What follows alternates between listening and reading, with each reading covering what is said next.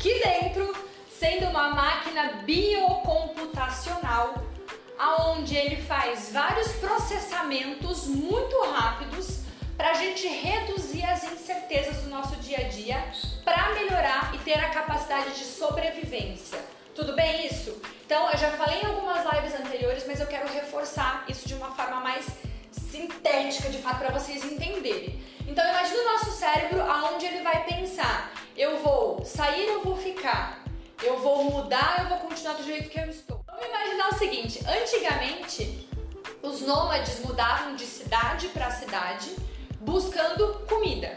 Então eles mudavam de uma cidade, pegavam toda a comida necessária, quando não tinha mais de onde tirar, eles se mudavam, tá? Nessa cidade, quando eles iam dormir para uma caverna, nessa caverna ia diminuindo a luz, chegava de noite o escuro. O escuro era um sinal de alerta porque eles acontecer, se entrar algum animal, algum bicho. Então acontecia uma incerteza, eles não tinham certeza do que poderia acontecer no escuro.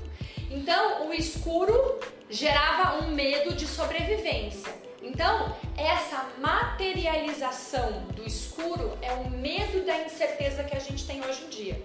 Então, se eu não sei o que eu posso fazer, se eu começar a me exercitar mais, se eu não sei o que, eu vou, o que vai acontecer comigo se eu melhorar minha alimentação, eu não sei o que vai acontecer comigo se eu ler mais. Então, essa incerteza que gera essa materialização do escuro nos prende de uma forma muito forte ainda hoje.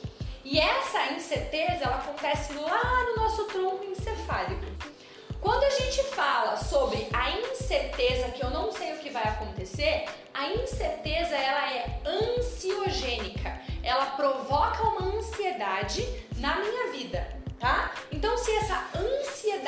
eu não sei do que vai acontecer, eu busco fugas, eu busco certezas, eu busco é, como se fosse analgésicos para reduzir essa minha incerteza.